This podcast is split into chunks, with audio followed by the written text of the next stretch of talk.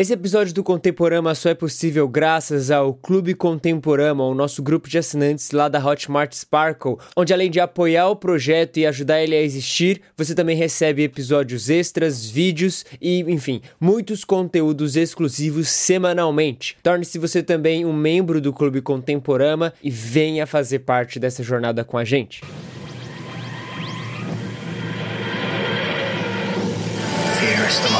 Com grandes poderes, vem grandes responsabilidades.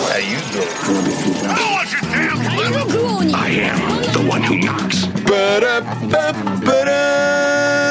No segundo episódio da série Grandes Compositores, os nossos meninos se reúnem para falar do sucessor espiritual de John Williams, Michael Giacchino. São eles, Matheus o Japá. Cara, é uma trilha sonora incrível pra cacete? Ah, é. Então talvez seja dele, sabe? Porque o cara é monstro. Guilherme Amarino. Esse cara vai ser o melhor compositor dos próximos duas, três décadas, cara. E Gabriel Mendes. John Williams fez ET.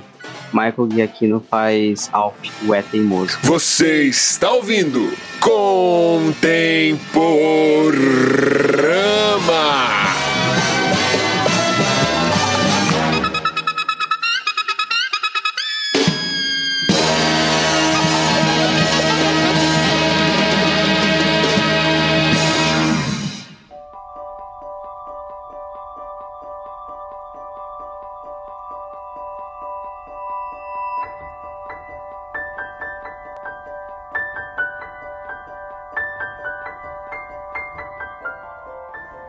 Quando nós amadurecemos na vida,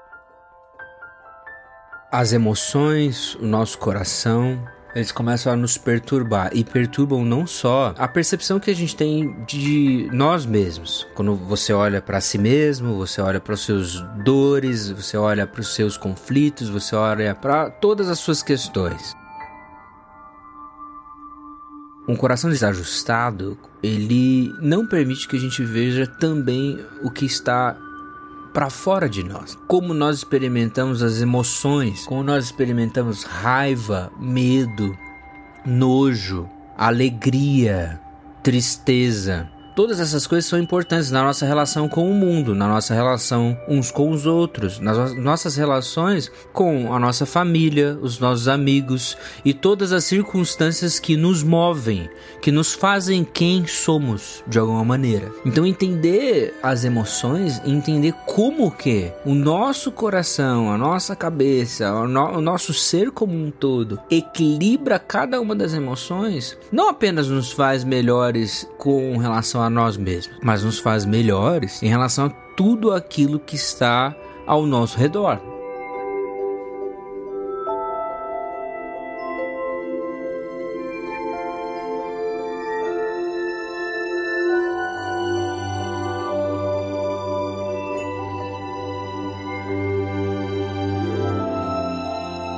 Eu acho que vale a pena você escutar isso e experimentar de uma boa arte feita por um baita de um compositor, que é o Michael Giacchino, que provoca esses sentimentos da gente. Porque a arte, música, um anime que você vê, uma canção que você escuta que tem uma letra muito bonita, um filme que te provoca, desperta todas essas reações às emoções que temos, a raiva, a tristeza, a alegria, ao medo, ao desespero, ao nojo e também aos anseios em relação ao futuro, a culpa que carregamos em relação ao passado e também o que nós podemos desfrutar em relação ao presente. Então a arte nesse aspecto nos faz experimentar mais de nós mesmos e mais do que está ao nosso redor, exterior a nós, o que está para fora de nós.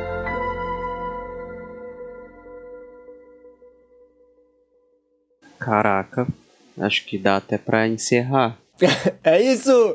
Chegamos ao fim de mais um episódio do Contemporâneo. Você pode assinar aí no Spotify, na Apple Podcast.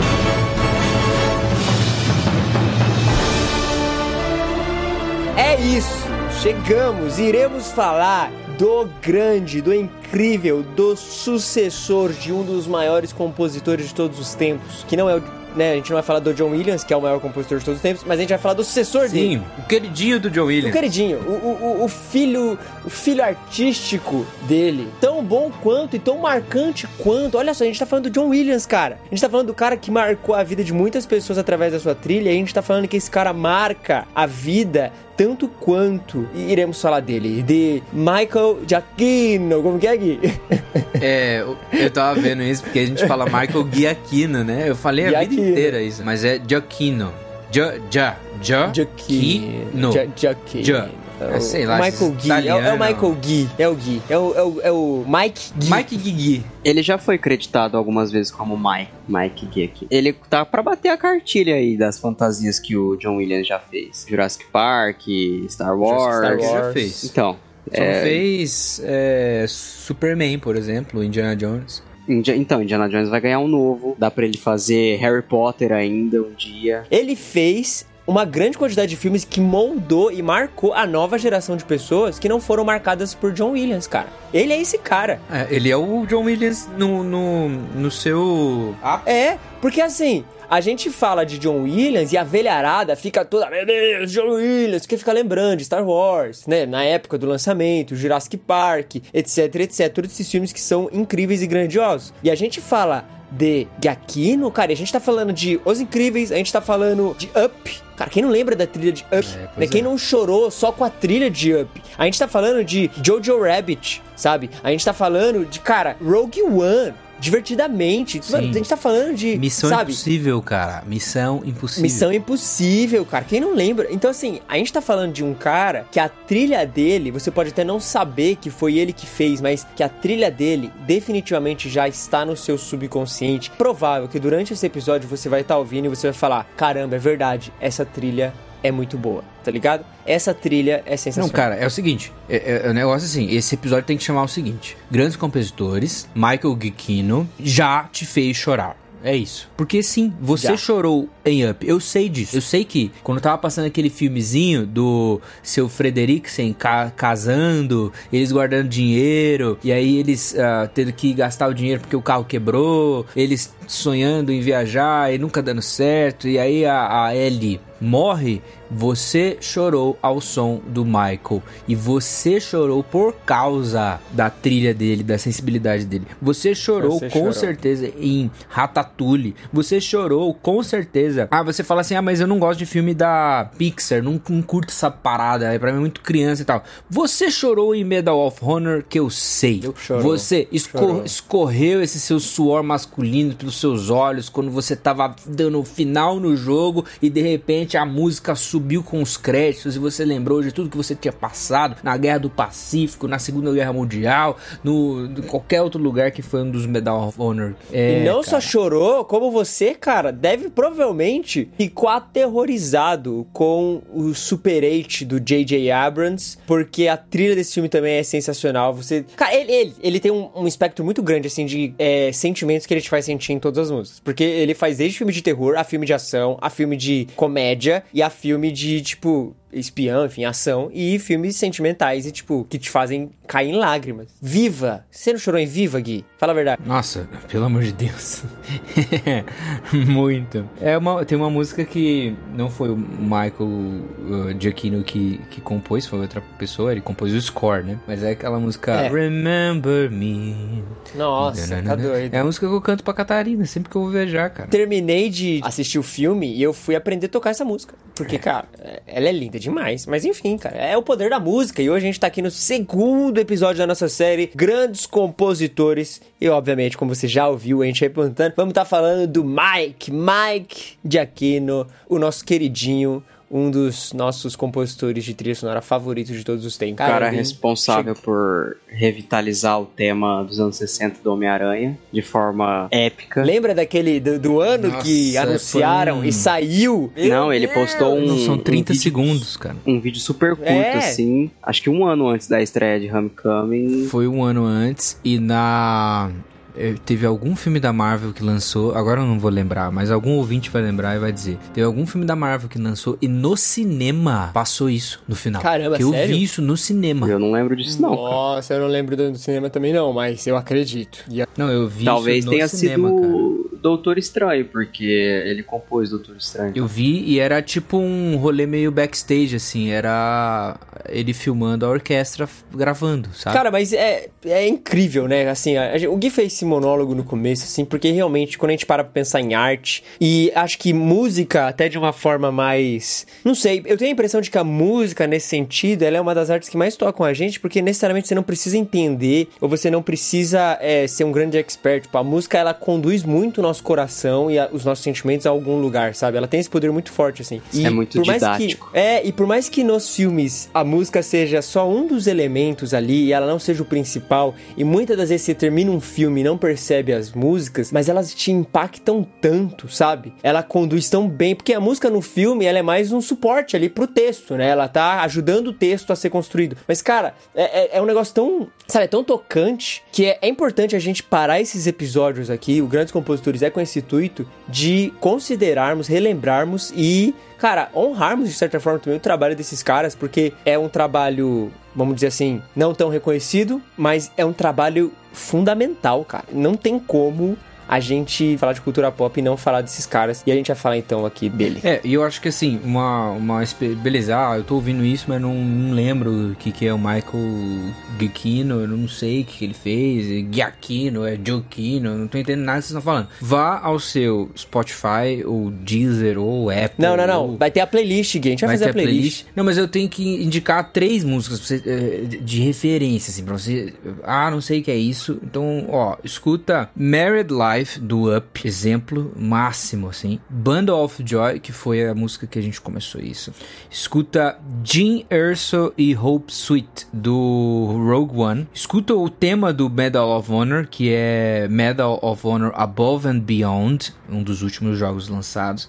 E finalmente uma música que é do War, of- War for the Planet of Apes, que é Exodus Wands. Cara, se você escutar essas músicas, mano, é animal, é animal. Playlist aí na descrição com a ordem mencionada no episódio. Vamos, vamos tá aí, ó, a playlist Top. aí feita aí pra você. Tá aí embaixo aí com a ordem que a gente vai estar mencionando e aí você pode depois de ouvir o episódio parar e só contemplar, só ficar igual a gente ficou antes de fazer esse episódio aqui ouvindo Nossa, eu fiquei escutando muito, mano. Eu baixei a lista This is Michael Giacchino e fui ouvindo, assim, sabe? E aí eu criei uma lista própria. E, cara, eu fiquei ouvindo durante os voos da turnê, sabe? Porque a gente tinha duas, três horas de voo, eu ia dormir um pouquinho também e tal. Mas eu botava e, cara, dormia e acordar com o Michael muito Giacchino, assim, tocando a- É. as orquestrações magníficas, assim. E ele sempre consegue umas orquestras boas, né? É- Sim. Nossa, sempre é muito Sim. bom. Eu recomendaria a, a trilha sonora de Ratatouille, que é uma das grandes injustiças do Oscar, que ele Putz, é foi verdade, nomeado cara. ao Oscar de, por essa trilha e não e ganhou. melhor e canção é também, não, não ganhou. sensacional.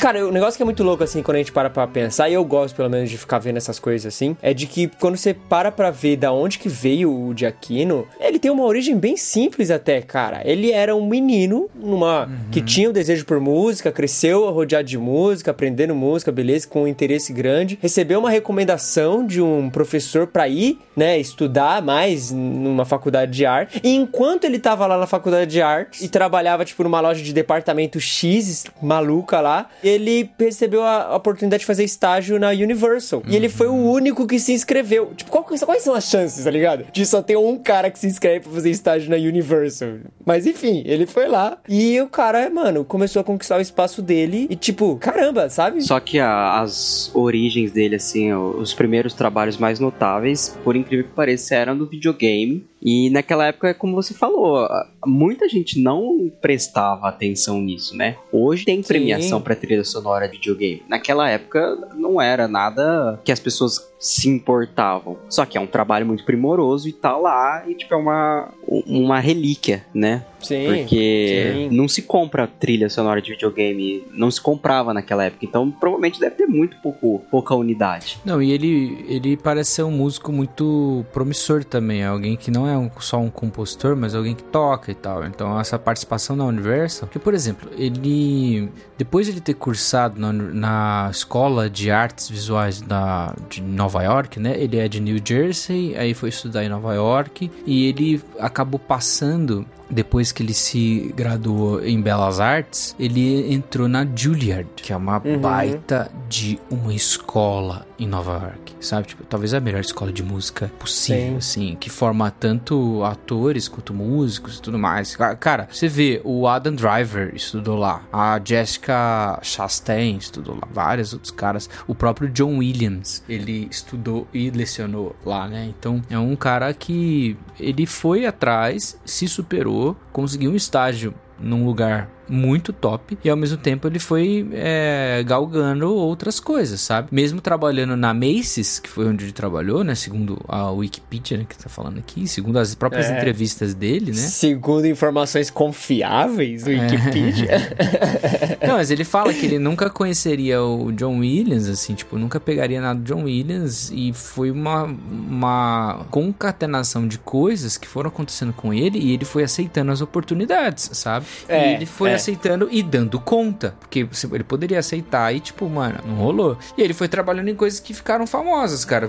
Ele trabalhou com o J.J. Abrams. E o ah, amigaço do J.J. Abrams também, É, né, mano? Com Alias, aí ele faz Lost, sabe? Aí tem aquela. É uma série que, tipo, não foi muito pra frente, mas é aquela Six Degrees, que é uma série interessante, mas não rolou. E aí então vem Fringe, que é uma baita de uma série de ficção científica que tem muito elemento de. Ah, cara, se você assistiu Arquivo X, se você assistiu Twilight Zone, se você assistiu, cara, até um pouco de HP Lovecraft, assim, se você Sim. gosta dessas coisas, Fringe era um negócio que pegava a Fringe gente, é um sabe? negócio. Eu assistia Fringe semanalmente, assim, ficava, mano, o que, que vai acontecer? Aquele, o, o Bishop, cara, era muito da hora. E ele fez as trilhas desses programas, então ele foi galgando posições, assim, e conhecendo muita gente boa. Ah, e outra, é um negócio muito louco, assim, parar pra pensar, que, tipo, é, é um campo... A gente falou isso também um pouco no, no, no Hans Zimmer, de como as amizades ali ajudou essa parada dele. E a mesma coisa acontece aqui, de certa forma, né, mano? Porque o J.J. Abrams é, tava também no começo, ele não tinha emplacado nenhum grande filme, assim, tipo, meu Deus. Ele tinha o que, sei lá, Armageddon, que, que foi o- a parada dele, mas foi, tipo...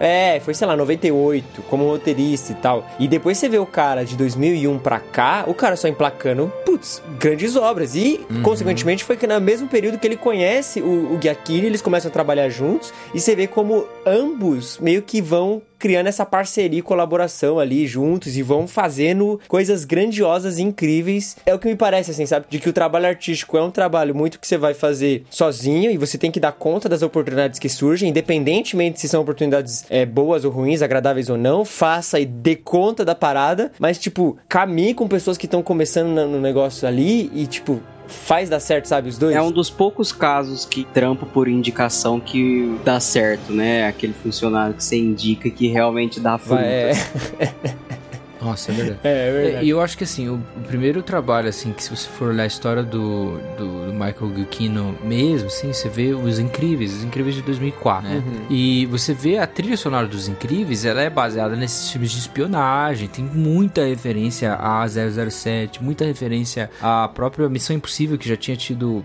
o 1, já com muito de clássico de Agente 86, muito de, de trilha bebop, né? É, ela é bebop total, né, mano? É, ela é, ela é um bebop. Cara, é um negócio que você fala assim, para esse cara ter feito uma trilha dessa, ter composto tudo isso, é um cara bem estudado. É um cara que tem mais a oferecer do que simplesmente um estagiário. Querido assim, ouvinte, ouça o tema de Os Incríveis. É só ouve, ouve aí e para pra pensar.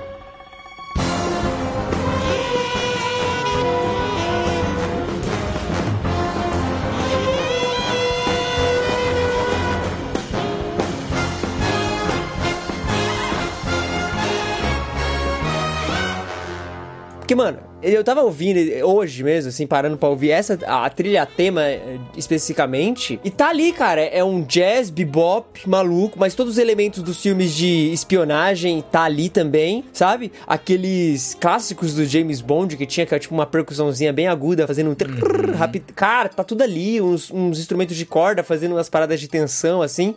Imagina você- ele fazendo uma trilha de Pantera Cor-de-Rosa, cara. Nossa. Nossa, é isso aí. Seria incrível, cara. Seria incrível. E é grandioso. Você começa ouvindo a, a trilha de Incríveis, é grandioso, cara. Você fala, mano, isso aqui é uma das melhores coisas que eu tô ouvindo em tempos. E foi a minha porta de entrada, e provavelmente a porta de entrada do Gabs também, para o Michael Giacchino. Acho que foi a primeira vez que eu ouvi algo dele, mesmo sem saber quem ele era, que foi com Os Incríveis lá em 2004. E foi, assim, catártico, catártico. E tem a música que até hoje é referenciada nos TikToks da vida, que é aquela clássica cena do Senhor Incrível carregando trens nos seus exercícios e tá tocando Life's Incredible Again. Cara, essa música é sensacional, velho. Essa música é uma das músicas que mais marcaram, assim, a época. Uma É coisa boa. dele também que é. Hoje em dia é capaz de você saber que a trilha dele, mesmo sem lei nenhum, é se você for ver o nome das faixas. Porque ele sempre tipo, faz uns nomes muito bem humorados, assim, ou então ele sempre faz um, um jogo de palavras Ah, sempre. por exemplo, mano. na do Homem-Aranha, por exemplo, Peter Parker, Picked, Periculoso, ele, tipo assim, sabe? Às vezes uns travas-línguas, umas letras, de, umas músicas difíceis de você falar o nome é, corrido, porque quase que um trava-língua mesmo, Uhum. trocadilho, ou uma piadinha. Ele pega a essência do que ele tá fazendo, né? Ele pega É. a essência do, do filme, da série, do jogo, e ele, ele captura isso de maneira muito bem, assim. Se você vê mesmo a- as trilhas sonoras do, dos Planetas dos Macacos, né? Que ele conseguiu fazer, e o último que ele fez com o Matt Reeves, inclusive, né? O War of Planet of Apes, você vê que tem no- ó, nomes muito sonoros também. A que eu falei, né? Exodus Wounds, sabe? Tipo, as feridas de êxodo, sabe? Cara, que. É, é da hora o nome. Você fala assim, nossa. Sim. É, e o cara é muito. É realmente não só nome, mas eu acho que até em tema, assim, cara. Ele é muito. Ele é muito. É tipo, a gente tá falando aqui de. Por exemplo, no, no Hans Zimmer, a gente falou das, dos aspectos que são marcantes no Hans Zimmer. E aqui a gente também tem esses aspectos que são muito marcantes do Giacchino e que se assemelham muito, por isso que a gente fala até dele, do John Williams, né? Na questão de ser épico, na questão de ser, tipo, grandioso, na questão de ser poderoso e poderoso, principalmente na simplicidade de muitas músicas que ele compõe, né? Ele tem aquele aspecto do John Williams que é o aspecto mágico, assim, tipo. Hum, sim. É aquela, aquela magia da infância, parece. Lúdica, né? É, Meio- que toma conta assim, total, de você. total.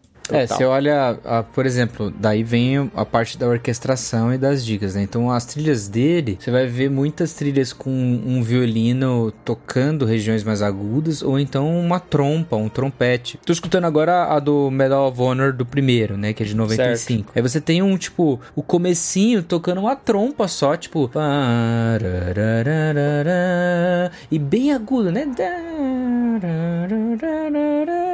E depois, na segunda vez, entra toda a orquestra junto. E aí aquele negócio que te envolve. Então você tem uma composição muito top, cara. É, é assim, não é à toa que eu escolhi o, a trilha sonora do Band of Joy, que é, que é uma- um filme, o Divertidamente, que trata as emoções, que traz toda essa discussão sobre as emoções que competem dentro de nós e tal. Porque o, o, o Giacchino, ele é isso, cara. Ele, ele trabalha as emoções muito bem nas suas trilhas. Ele traz tristeza quando é pra ser tris- triste, ele traz alegria quando é pra ser alegre, e ele apresenta isso pra você e você entende o negócio por, por causa dos timbres que ele coloca, por causa das sequências de intervalos melódicos, por causa do- da intensidade dinâmica que ele coloca ali. É um negócio maravilhoso, cara. Não é à toa, eu falo isso desde que eu vi a trilha sonora do Divertidamente. Falo, esse cara vai ser o melhor compositor dos próximos duas, três décadas, cara. É isso.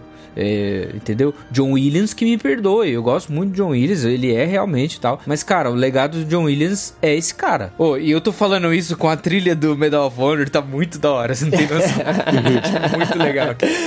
O seu discurso tá incrível na sua mente, né? Tá parecendo o Tá Eric falando. Eu irei para fora! Eu matarei todos os titãs! Imagina se fosse um. Se esse episódio fosse sobre as músicas da Kelly Clarkson. Ia É. procurar uma janela, assim, pra encostar a cabeça. É, mas isso é real, né, mano? De, por exemplo, isso que o Gui falou. é, A parada das emoções eu acho que o Giacchino faz como, como ninguém. Porque assim, quando a gente. Eu vou fazer a comparação sempre, ouvintes, com o Hans Zimmer, que foi a última que a gente conversou. Mas Sim. O Hans Zimmer, eu tenho a impressão, não de que ele não mexa com a nossa emoção, mas a minha impressão com o Hans Zimmer é que eu fico mais. espan- é, parece que é algo externo a mim, sabe? Parece que eu tô ouvindo e, e tá acontecendo, eu fico espantado com a beleza que é, mas eu só tô vendo aquilo e tô Assombro. apreciando aquilo. É, eu tô assombrado com a grandeza que aquilo é. A- o assombro, ou a, o- a beleza que eu sinto no Giacchino é de que não é algo externo a mim, mas ele consegue fazer com que a trilha meio que aconteça dentro de mim, sabe? E mexa com coisas dentro de mim, e isso é mais interessante, sabe? Isso é mais tocante, mais marcante, porque ela leva você a, a sentir aquilo, não só visualizar aquilo em forma de som, igual a gente falou, né? De ouvir o tempo e, e- beleza, isso é muito louco, tem esse mérito, a gente gosta muito do Hans Zimmer também, mas quando a gente fala do, do Giacchino, até um pouco até do John Williams em, em vários aspectos, mas principalmente hoje do Giacchino, eu sinto que é um negócio que, tipo, mano, mexe com você de dentro pra fora de uma forma assim que é arrebatador, sabe? Eu- a experiência de ouvir Inside Out, de ouvir Up, de ouvir até Jojo Rabbit de várias formas, cara, foi um negócio que você fica depois assim ouvindo a trilha sozinho e sentindo tudo aquilo de novo, sabe? Você fica, você parece que você não precisa mais do filme, a trilha é suficiente pra passar todas aquelas mensagens, saca? Isso é muito E você doido, cara. meio que cria cenas alternativas na sua cabeça pro Total, filme em total. cima da música dele. É, é isso mesmo, é isso mesmo. A música parece que pode fazer sentido na sua vida também, né, É. cara? Isso é muito Ó, louco. faça é um, muito louco. um, um exercício pra, pra isso que o Japa falou, assim. Tipo, vai no, na trilha sonora do Jurassic World Fallen Kingdom. E você vai no, no End Credits lá, tipo, a última das últimas. At Jurassic World's End Credits. E aí Os ouvintes é estão uma- ouvindo agora. É uma cópia da John Williams, lógico, porque ele tá continuando o legado e tal, mas ele tem alguns detalhes. Porque assim, o cara mexe com, com a tua nostalgia, mano. Lógico. entendeu? A gente falou assim, o Hans Zimmer ele mexe com o nosso assombro. Você tá vendo um bagulho grandioso, você escuta um Piratas do Caribe, você tá ali, tipo, quase atônito com tudo que, que você tá ouvindo no Hans Zimmer. Por conta até da- das opções que ele faz de orquestração, de mixagem, etc. Já no, no Giacchino, você tem a trilha que te quebra, sabe? Porque ele, ele vai botar pra fora algum sentimento que você tem dentro de você e você não sabia que tinha.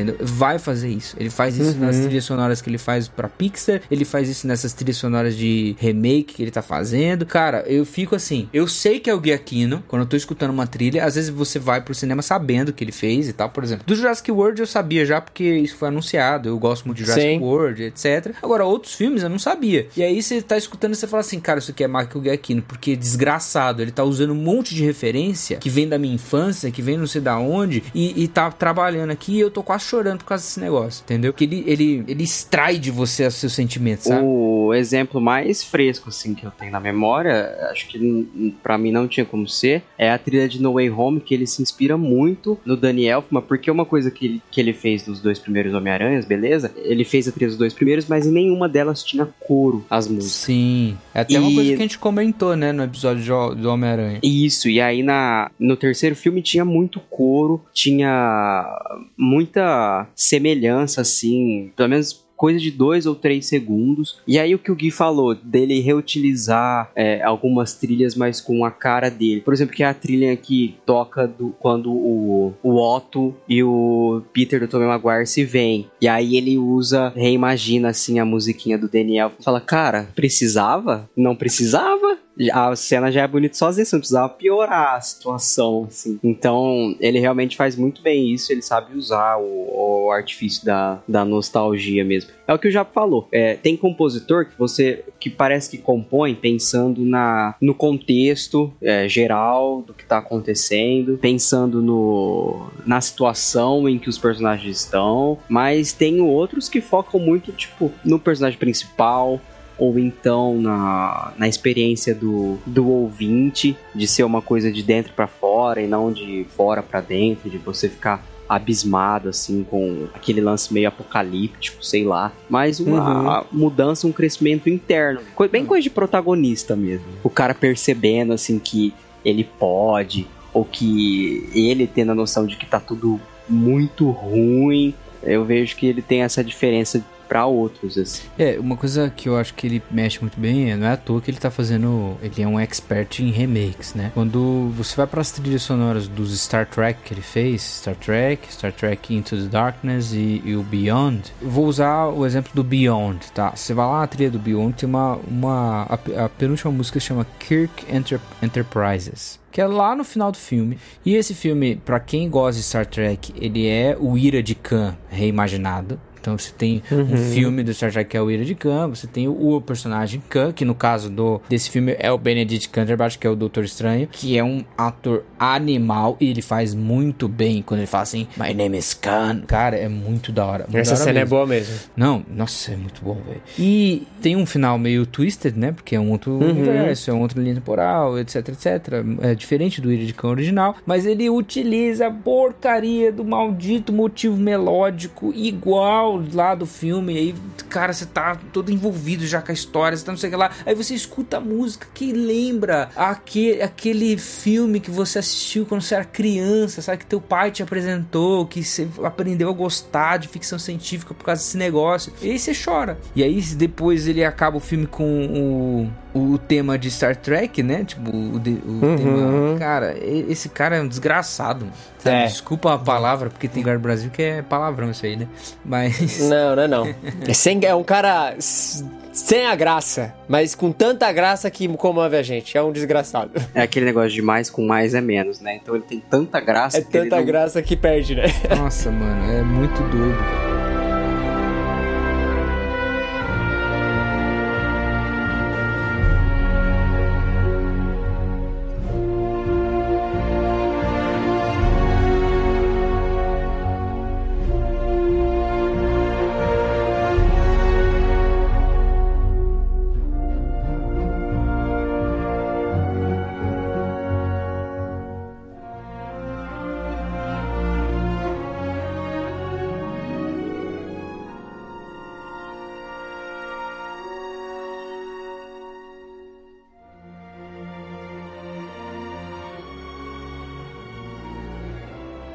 Possível o cara pegar um filme mais ou menos e transformar ele num filme bom? Só com a trilha? Porque eu tô pensando aqui em John Carter Entre Dois Mundos. Que, cara, ele fez a trilha também. E é um filme. é, Ok, tá ligado? Mas ele fez a trilha. Já assistiu John Carter of Mars? Eu- Ele é um fez o também da lance ficção do Júpiter, é...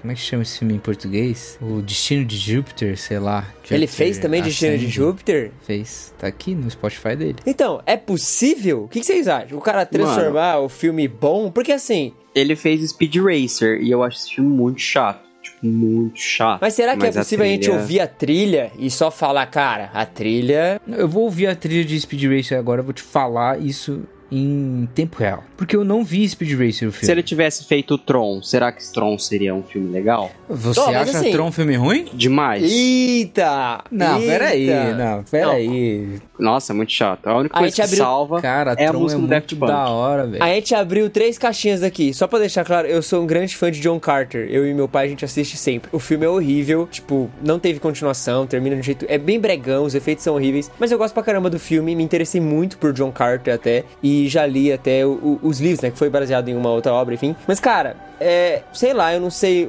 se foi problema da direção, porque também o, o compositor ele é dirigido, né? O compositor não é um cara livre pra fazer o que ele bem entender nas Ah, composições há um diretor por trás que dirige, que guia e que, enfim, orienta ele o que, que ele quer, né? Não é qualquer coisa. E no caso de John Carter, foi tipo, sei lá, eu achei fraquíssima, sabe? Quem dirigiu foi um cara que fez filmes ótimos também. Assim, não tô falando que foi um diretor ruim, mas no caso de John Carter é, é- é fraco. Você sabe que eu gosto desse filme, mano? Eu gosto de John Carter, cara. Nossa, eu gosto pra caramba desse filme. Virginia. O cara que dirigiu John Carter fez Toy Story 1 como roteirista, é A Vida de Inseto como roteirista, é, Monstros S.A. como roteirista, ele dirigiu Nemo, dirigiu Wall-E e dirigiu Finding Dory. O cara dirigiu filmes bons e o John Carter ele faz um filme médio, Mas você sabe qual é o problema do John Carter, né? que é ruim. Não, é esse Johnny Depp genérico. Ah, não, não é o ator não, cara. É Se sim, fosse- porque não, mano, esse cara aí não conseguiu emplacar como Gambit. Ele não conseguiu. Sinto muito. Apareceu lá Ah. no filme do Wolverine e tal. E agora, no- não, ele não consegue. Não é carismático, velho. É um John. é, você vê e você fala assim: ah, é o Johnny Depp. Ah, mas não é. Ah, então desanima. Ah, que até- nem o Johnny Depp é Johnny Depp mais, né? Vamos, vamos, vamos convenhamos, convenhamos que Sim, nem o Johnny Depp concordo. consegue ser Johnny Depp mais. Ele virou um integrante de Red Hot Chili Peppers, o, o Johnny Depp. Ah, enfim, enfim, Speed Racer, vamos lá, só pra fechar essa caixa do Speed Racer também. Eu vou ouvir aqui a trilha agora. Mano, eu ouvi eu não achei uma trilha. Nossa, olha só. É, então, não, não sei. É boa. Acho que jogar nas costas da trilha nunca vai funcionar, cara. Mas é bem, bem feita, cara. Tipo, as primeiras, ok, beleza. Agora tem uma que chama Thunderhead, cara. É, eu tô ouvindo ela agora. Mano, é muito boa, mano. Jazz, jazz lindão, assim. É que talvez por causa da direção é mal colocada, né? Tem tudo isso também, é. A forma como você coloca um a trilha, errado e empla tal. é, emplaca ela. Porque você, você para pra ouvir, mano, todos os filmes têm muitas trilhas e parece que durante o filme você não ouviu tudo isso de música, né? Parece que durante o filme foram, tipo, sei lá, algumas só. Mas é porque a- o trabalho de direção, edição é tão competente que sabe organizar bem e pensar bem as trilhas. Talvez esses filmes não fizeram tão bem. Agora, falando de um filme, eu queria deixar pro final e talvez eu coloque até essa música no final. Super 8 de J.J. Abrams é um filme de mistério.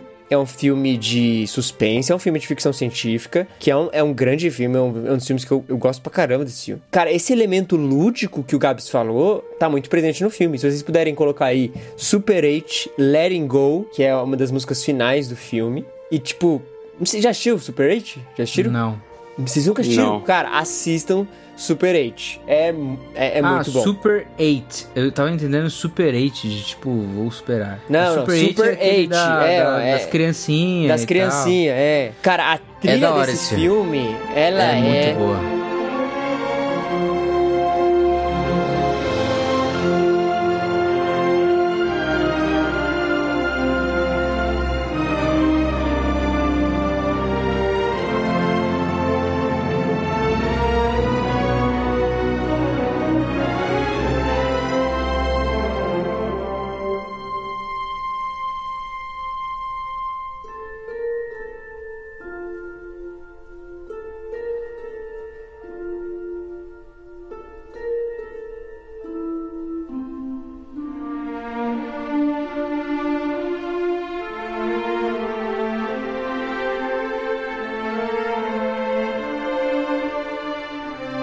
Isso no final do filme, cara, você tá, tipo, lá em cima, tá ligado? É óbvio, é um filme de suspense, não é um filme de. É, é suspense, né? Mistério, enfim. Não é um filme de. Mas, cara, sei lá, dá pra sentir essa parada da aventura das crianças. Tem... Mano, esse negócio lúdico do, do Giacchino é... me pega muito, velho. Me pega muito. Agora, você tá falando de se ele consegue fazer um filme ruim ficar bom pela trilha sonora.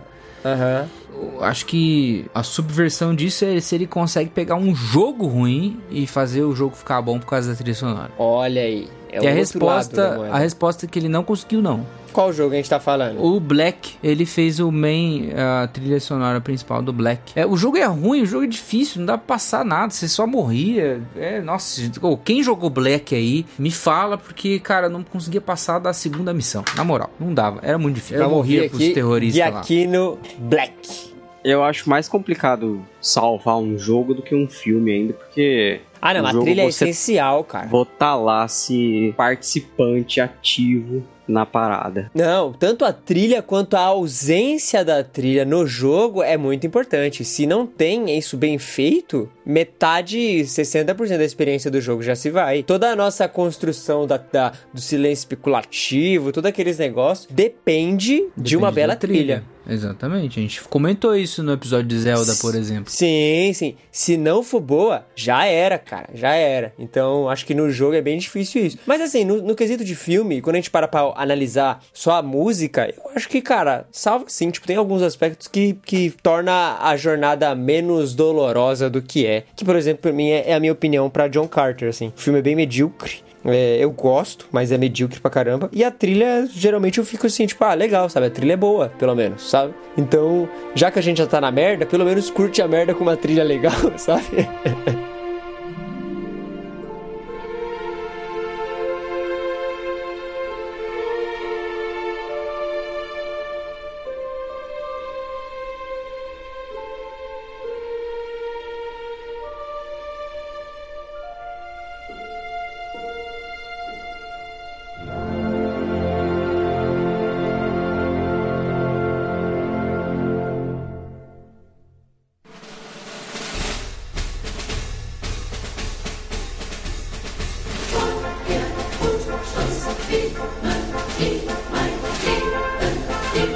Falei dos meus, meus alunos coreanos lá, olha só como tudo se conecta na vida. Porque eu dando aula de, de violão, de, de guitarra e depois de musicalização, né? E aí eu apresentava, ao mesmo tempo que era apresentado a outras trilhas que eu não conhecia, tipo o universo desses coreanos, que era vários animes, etc. Eu podia apresentar esses grandes compositores atuais. E eu, era uma coisa que eu sempre fiz, é uma coisa que eu sempre fiz, na verdade, assim, em qualquer lugar. Quando eu dava aula no fundamental de, de música, eu tinha que ensinar sobre Bach, sobre Beethoven, sobre é, Chopin, Tchaikovsky, Brahms, Wagner, assim, tem que ficar ensinando sobre esses grandes compositores clássicos, com certeza. Eu também fazia a, algumas aulas sobre esses grandes compositores de trilha sonora, cara. Sobre um, eu fiz aulas sobre o Hans Zimmer, aulas sobre o John Williams, aulas sobre o Alan Silvestre, aulas sobre o Michael Giacchino, por exemplo. Então, o Howard Shore, cara, são caras que tipo é arte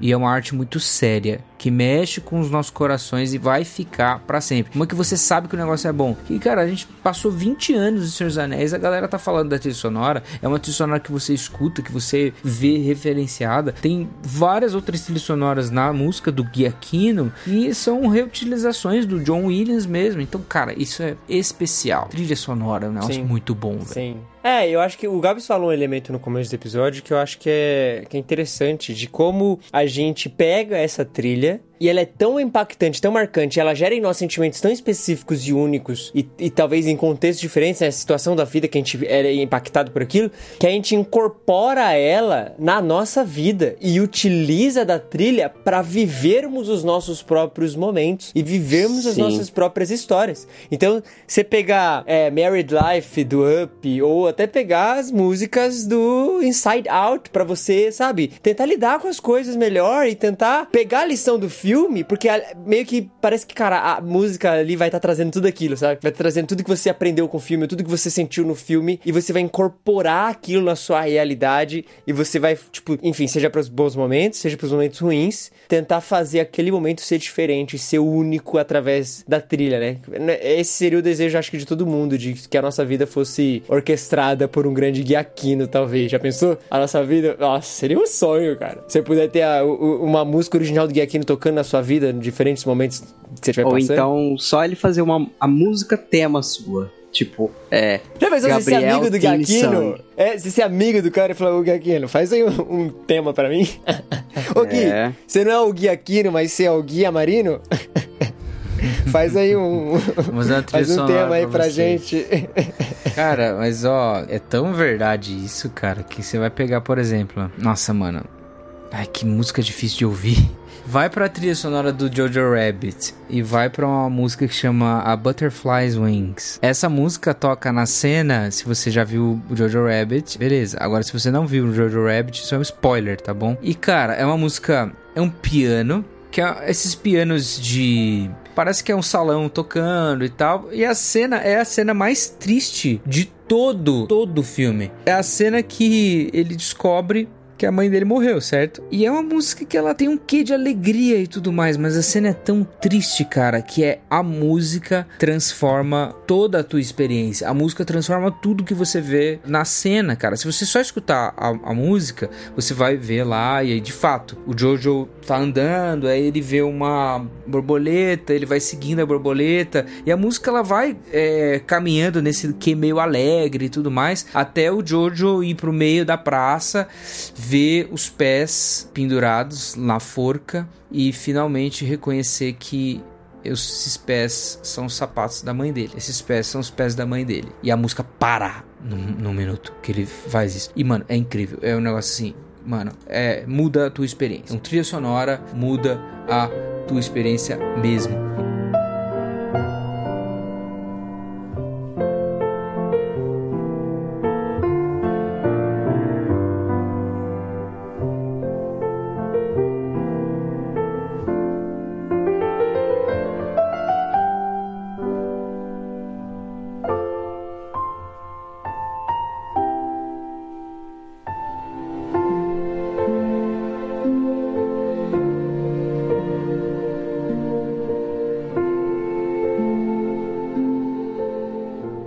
Isso que é doido, né? Tipo, como o poder também de um bom diretor saber utilizar a trilha, né? A gente tem aqui o Taika Waititi, cara, é um domínio muito grande sobre a sua própria obra, de saber o, o que quer que as pessoas sintam, sabe? E acho que por isso que muita gente escolhe o Giacchino para fazer esses filmes que são mais sentimentais, que são mais tocantes, porque sabe que o cara vai conseguir, tipo, Sim. fazer o trampo, tá ligado? Vai aguentar a barra de fazer isso de uma maneira bem feita. Mano, eu não consigo imaginar, tipo, realmente, Inside Out, eu acho que é, é uma das, dos melhores exemplos, assim.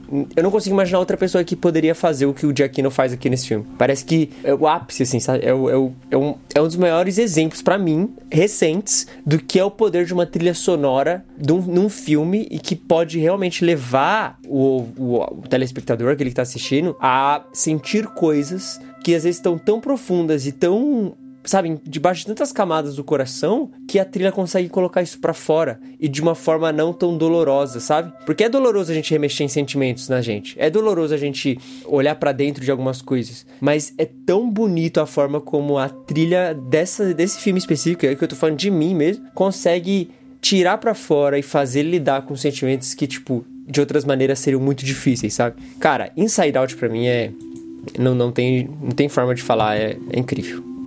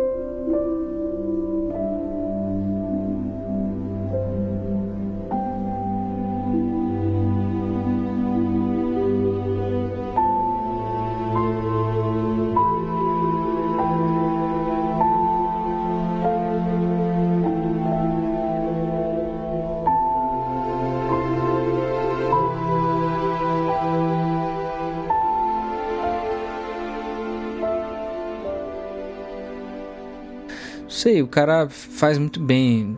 É, e é vários gêneros, né? A gente tá falando assim de um gênero de filme infantil, em tese, né? Apesar de uhum. ser um filme que uhum. todo adulto assiste e aproveita, né? O filme da Pixar é assim: é um filme para criança e o mesmo filme pro adulto. O filme, todo filme da Pixar ele funciona pro adulto e pra criança. Aí ele faz Jojo Rabbit, ele faz filmes é, de Star Trek, ficção científica, porque fez Fringe, porque fez a Lost, e aí depois ele faz Star Wars e os próximos Star Wars ele vai fazer, né? Chega e faz os da Marvel e agora pegou da DC, pegou o Batman, né? E, Sim. cara, ele é um cara versátil pra caramba. Sim.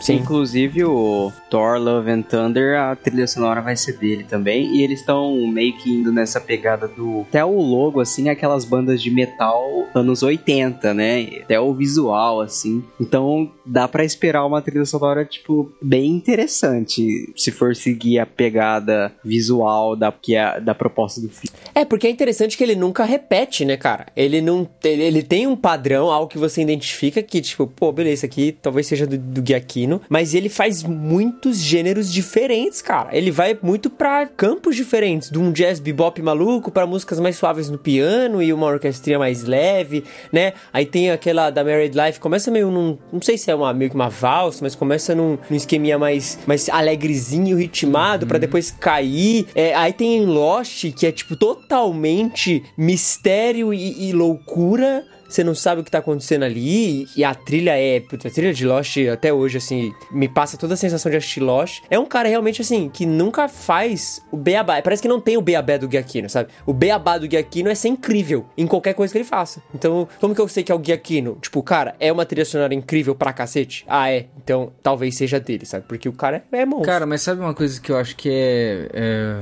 responsável por isso? Porque eu tava conversando com um compositor lá dos Estados Unidos esses dias e tava tava conversando sobre composição e tal, e ele me fez uma pro provocação, assim, ele falou o seguinte, ó, é, você compõe muito como quem toca violão. Ele falou isso pra mim. Tenta compor uma música sem usar o violão, tenta usar um outro instrumento, ou tenta compor só com a voz, assim, sabe? Tenta sair desse território comum e tudo mais. O Hans Zimmer, ele é guitarrista, e apesar do Hans Zimmer fazer, uh, ele é guitarrista de formação, e ele tem habilidade para tocar teclado, faz aí a produção todos no, no, no controlador dele, beleza. E ele traz essa abordagem mais guitarrística pra coisa. Não é à toa que, por exemplo, a trilha sonora do Man of Steel que ele fez tem guitarra pra caramba, beleza. O Michael Giacchino, ele é um cara que ele vem do piano, então tem uma outra percepção, entendeu? E ele é um cara que ao mesmo tempo ele é versátil em vários outros instrumentos, como o John Williams é. Então você vai ver uma versatilidade talvez diferente, assim, talvez essa percepção que a gente tá falando, dele conseguir sair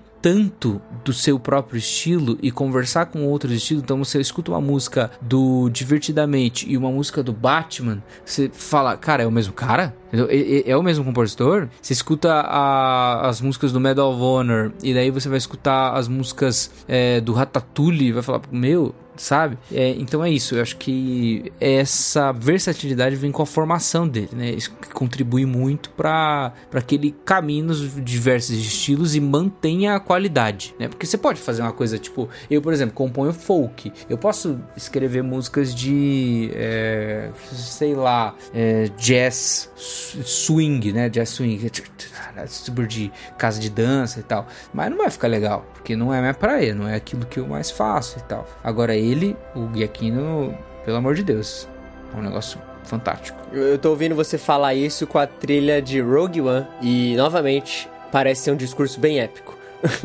Cara, que pérola o Rogue One, né? Nossa, cara, não, não vamos. É... Nossa. Cara, a gente pode ser assim: o Rogue One é o melhor filme desses últimos anos, assim, desse, dessas novas eras de Star Wars. Não, com certeza.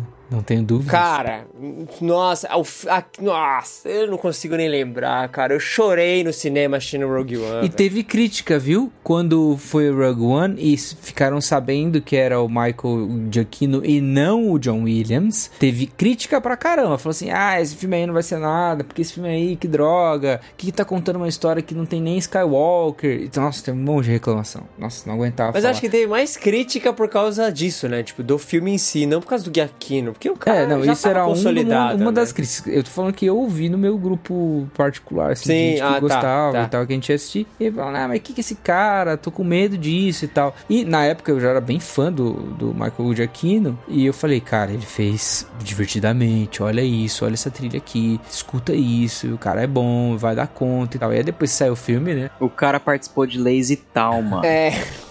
É, o cara que não recusa job, né? Mas ele tá fazendo um bom trabalho. É o Nicolas Cage da música. Ou seja, ele é que nem nós, mano. Ele tá duro, não tem dinheiro, tem que aceitar é, as paradas. tem que aceitar job, cara. Mas Inclusive o, vai dirigir agora também, né? É, tem esse aspecto aí do Giacchino. Vamos ver se ele é tão bom diretor quanto é, compositor. Mas, ó... Falando sobre a trilha de, de Rogue One, cara, eu acho ela incrível, porque ela me dá a sensação, assim, de ser épica, né?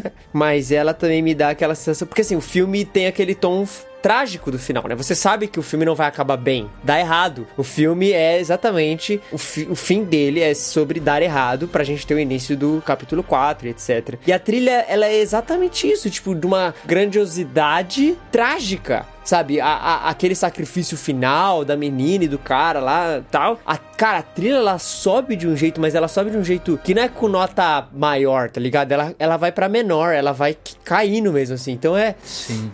Nossa, mas uma... o trunfo é aquele silêncio de trilha sonora, de ambiente. Aí começa. Com certeza. Aí começa a música lá e você fala, meu Deus. Império, Imperial Suite. Parece que você tava, tipo, decolando no avião, assim, porque você gruda na cadeira e fala, véi, só vai. Eu tô revendo essa cena agora. Na moral, essa hora no cinema eu fiquei em choque. Meu Sério? pai ficou em eu choque fiquei em também. Choque. Eu fiquei sem piscar o tempo não, todo. Não, não, porque a cena é... Vamos, vamos falar de Rogue One. A cena é, é, incrível. Tá aqueles caras na navezinha de boa, e aí tá todo mundo olhando pra uma sombra, né, pro, pro canto todo sombreado, apontando uma arma. E aí a, a trilha cai, fica um silêncio absurdo, e aí você fica naquela tensão. E aí? O que que vai vir? Os caras correndo com o plano, assim, da, da Estrela da Morte e tal. É, e aí a luz mano. começa a apagar e os caras um passando o plano um pro outro. Falando, mano, que desespero. E a música é muito, é. É.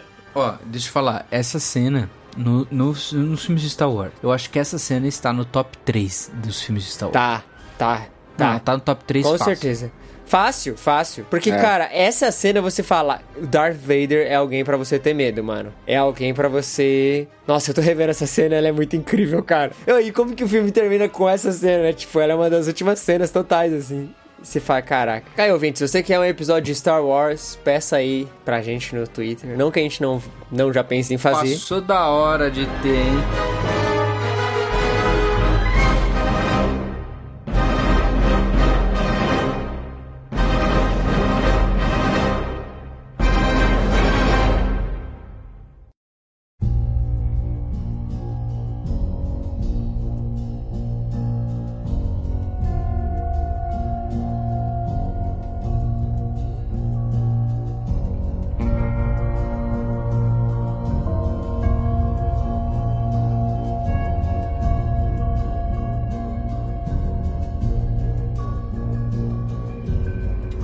Escutei muito a trilha sonora do Batman, eu escutei só algumas coisas porque eu quero preservar minha experiência, que eu não vi Batman ainda, vou ver quando lançar. Ah, provavelmente quando lançar esse episódio, eu já terei visto Batman, porque vai lançar na HBO. Então, Quando? Agora, dia 18. Olha aí. Então, provavelmente eu já vou ter visto Batman, mas eu tentei não escutar muito. Mas o que eu escutei, eu falei, meu Deus, que trilha sonora. É eu não muito escutei boa. nada. Tem trilha que lembra marcha fúnebre, sabe? Tipo, é, é realmente o Batman emo e gótico.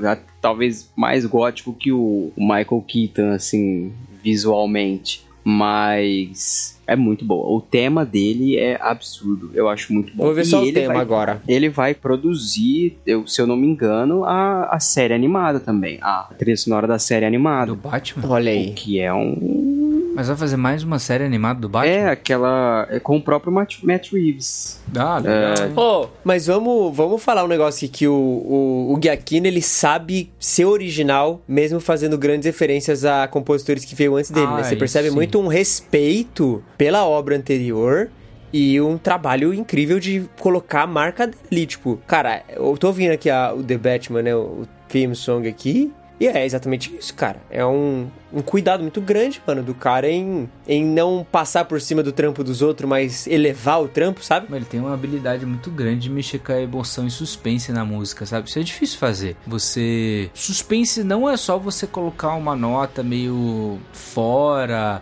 uma nota diminuta, ou, ou um intervalo de tônica é, sétima aumentada, quinta aumentada, sabe? Não é só você fazer isso. Isso, claro, dá um suspense e tal. Ou trabalhar só com acordes menores e tal. Tem toda um- uma forma de você criar arpejos misturando com a velocidade do intervalo entre as notas, misturando com a quantidade de nota que você coloca, com, com rítmica de, de motivo melódico e tal, que te traz suspense. E ele consegue fazer isso. Nossa, é muito bom, cara. Todos os começos de música dele, quando tem um, um tema e o tema vai chegar e ele vai chegando no ápice, assim, ele faz muito bem, cara. Mexe com você, sabe? E eu, eu vi só uma aqui, que se chama The Batman, que é... Eu falei, ah, vou escutar essa pra, só pra comentar agora. Pô, inclusive que da hora, né? No Spotify, né? Tá o Batman, assim, e aí parece que tá chovendo atrás dele no, no canvas. Oh, que massa, velho. Parabéns. Galera do, da DC superou. A Warner, quando quer, sabe fazer, né, cara? Ela dá na mão de quem sabe, né? Vamos ser, ser honestos. Ela não faz, ela dá na mão de quem sabe fazer, mas é muito bom, é muito bom. Uma vez por década, né? Eles fazem isso. É, é. Mas é, quando faz, né, mano? O filme é um filme fora da média aí, né? Vamos ser sinceros. torram dinheiro fazendo os outros. É, é verdade. Eles ganham uma grana inacreditável. Eles estão fazendo filme medíocres que não dão nada, só dão prejuízo. Aí depois eles fazem outro de novo. É isso aí. Ou, mas Gui Aquino, pra mim, e provavelmente aí pra nova geração de fãs do menino Aranha, consolidou a trilha oficial do Homem-Aranha, né, cara? O que é a trilha do Homem-Aranha no, no, no mundo atualmente? Porque assim, cara, é, é- é óbvio, a Danny Elfman é muito bom. é, a, a gente tem um sentimento muito grande quando ouve as músicas dos primeiros filmes lá do Sam Raimi e tal. Mas, mano, assim, vocês, eu pessoalmente, é outra vibe eu ouvindo a música do Homem-Aranha do Jack. A gente comentou do trechinho de 30 segundos lá tal, mas falando sobre ela em, em grandeza inteira, ela é muito boa, cara. ela é muito, muito boa, mano. Não tem como. Mano, tem uma música que chama Arachnoverture. É a Isso. última. É a última Nossa, trilha. legal mesmo. A partir dos oito minutos, ela vai crescendo um tanto. E aí começa o coral. E aí você começa a ouvir o coral, tipo assim. É quase que glorioso, assim. Você ouve eles falando Spider-Man. num- É Spider-Man, Spider-Man, Spider-Man no fundo. Mas, cara, é tão bom. Mas tão bom que. Nossa, é, eu, eu fico me imaginando fazendo um web swing assim. assim mano, e se eu fosse o Homem-Aranha?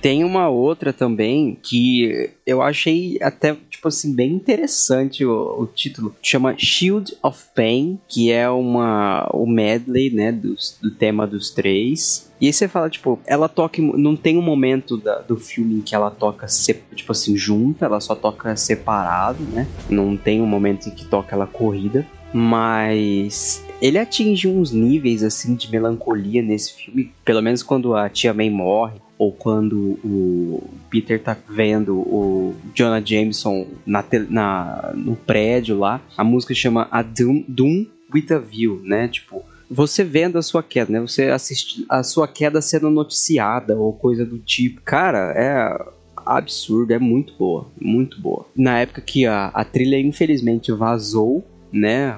Uma, uma semana antes do filme. E o pessoal no Twitter começou a compartilhar vários GIFs, assim, é, do cara tocando piano e o piano tocando fogo, falando que era o Michael Giacchino escrevendo a trilha de, de No Way Home. Então, tipo, cara. Poderosa, né, cara? É muito poderosa. Ele conseguiu, pra mim, assim, condensar, principalmente na No Way Home. Eu, até acho que na trilogia, no geral, assim, cara. Ele, ele é bom em todas. É, até É. no Far From Home, ele é incrível. Você para pra ouvir suas Sim. trilhas e fala, cara, é o Homem-Aranha, é essa vibe, é, é isso aqui. E principalmente no Way Home, trazendo essa parada da dor, do sofrimento, da perda, sabe? Levando o Homem-Aranha pra onde a gente quer que o Homem-Aranha chegue, que é esse novo estágio dele e tal. Ele faz isso muito bem. Ele, cara, ele transcende, transcende é, não só em questão da obra, mas também dessa conversa da obra e do personagem, sabe? Parece que a gente tá tanto tempo envolto na cultura pop e em um monte de coisa, e aí a gente ouve essa trilha e a gente fala, é isso, isso é o Homem-Aranha, isso é a música que toca na vida do Mano. Peter Parker, sabe? Tem uma das músicas que chama Forget Me Not, né? Uhum. E eu imagino que seja em referência a uma música do Serge Tankian lá, o vocalista do System of a Down, que chama Forget Me Not. Na música ele fala assim: Come, today is another day. Come, your hairs are no longer grey. Ah, e aí ele começa a falar assim: ele tá, tá falando de, de, de mudança de vida, né? É, não tem mais volta do caminho que fo- foi escolhido pra nós. É, essa é a, a nossa sina, né? E é uma música que toca em- enquanto tá sendo feito o feitiço lá, que todo mundo esquece dele e tal. E você fala, mano, o cara, o, o Giacchino, ele- além de dele ser um ótimo compositor, dele saber usar muito bem os artifícios que estão na moda hoje em dia, como a nostalgia, ele também tem muita referência, cara. Então ele consegue fazer umas ligações assim que talvez um compositor mais antigo não consiga, porque as referências do compositor mais antigos também são tão antigas quanto ele. O- É difícil um John Williams é, ouvir System of a Down. Você Então um cara sabe- que Você não sabe se ele tem vários CDs System of a Down na casa dele. pode ser, só Abre que a não tem vitrola nada. dele, toca o vinil Mas qual que é a probabilidade? É, e não tem nada na própria trilha dele, ou na. Pelo menos nos títulos que indica. Então, você sabe que o cara tem mais. tem umas referências atuais, assim, que pra nós é o, é o refresco da juventude. né? Não, isso Sim, é verdade, isso é animal. Eu acho que é.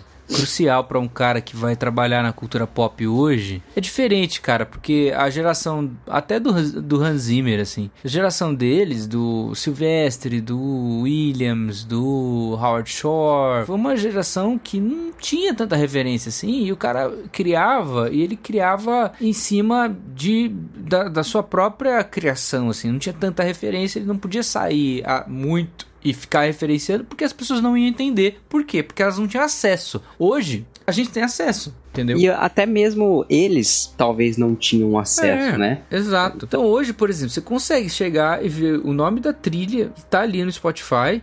Na época que você escutava John Williams, quando saiu o filme do Superman, do, do Indiana Jones e tal, você não tinha isso. Você tinha que comprar o, o vinil, depois você tinha que comprar É. o disco, e aí só quem tinha um disco, e aí ia ver atrás lá o nome da música. É, é um muito processo pra você ver. Hoje no próprio Spotify você vê, e aí você descobre que Forget Me Not, aí você fala, cara, será que tem uma música? Se você jogar no Google, vai aparecer o Slipknot. Cara, isso aí é um. é, faz parte do, da sistemática de produzir cultura hoje. Você tem que é, entender que o público que você está oferecendo o teu produto, que você está querendo vender tua arte, que você está querendo é, fazer aí uh, um- a tua obra rodar e, e ser famosa entre todo mundo para agradar a todos, você tem que entender que as pessoas elas têm milhões de referências o tempo todo batendo na, na tela deles do computador, na tela deles do celular, no, nas conversas que eles têm. Então é muito fácil você averiguar uma coisa e é muito fácil você tipo falar assim, nossa, mas olha só o que ele fez é uma referência para aquilo lá. Hoje isso tá aqui. E aí vem o trunfo do cara, que é um cara que é esperto também, porque ele poderia não ser. Ele poderia falar assim, eu vou fazer o meu aqui,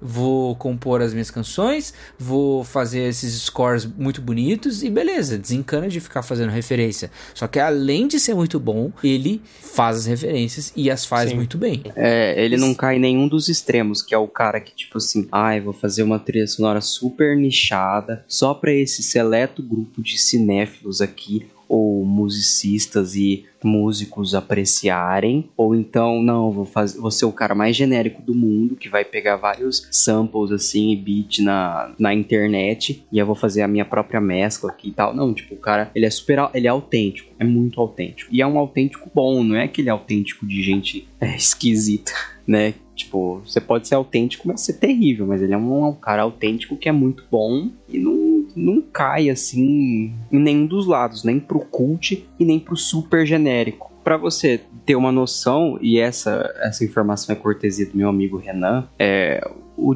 o que o John Williams usa como inspiração pra Harry Potter é Tchaikovsky. Cara, tipo, não é todo mundo que ouve Tchaikovsky, então é uma referência bem, bem, bem antiga. É uma referência genial, é uma inspiração genial, mas é muito mais difícil alguém fazer a, a ligação hoje em dia. Né? Tchaikovsky é um. compunha aqueles balés super famosos, né? Valsa, Lago, né? Lago dos Cisnes, por exemplo. Isso. Não, mas acho que é isso. É, e o, o Giacchino tem 54 anos, né? Então você tem que considerar que ele é um cara novo. E O John É, Williams é sim, 90. sim. Ele tem Pra é, indústria ele é bem é- novo. é principalmente pra indústria de, de trilha sonora. lógico. No meio É. de Henry Morricone, John Williams, sabe? Essa galera aí dos anos 40, 50, o cara tem 50 e poucos, cara. Tá novo Sim, ainda. e ele tem uma, assim, é, é isso, por isso que eu falo, assim, ele tem tudo pra se tornar o melhor compositor aí dessa geração nova, que Com certeza. superar os seus mestres, o que eu acredito muito, entendeu?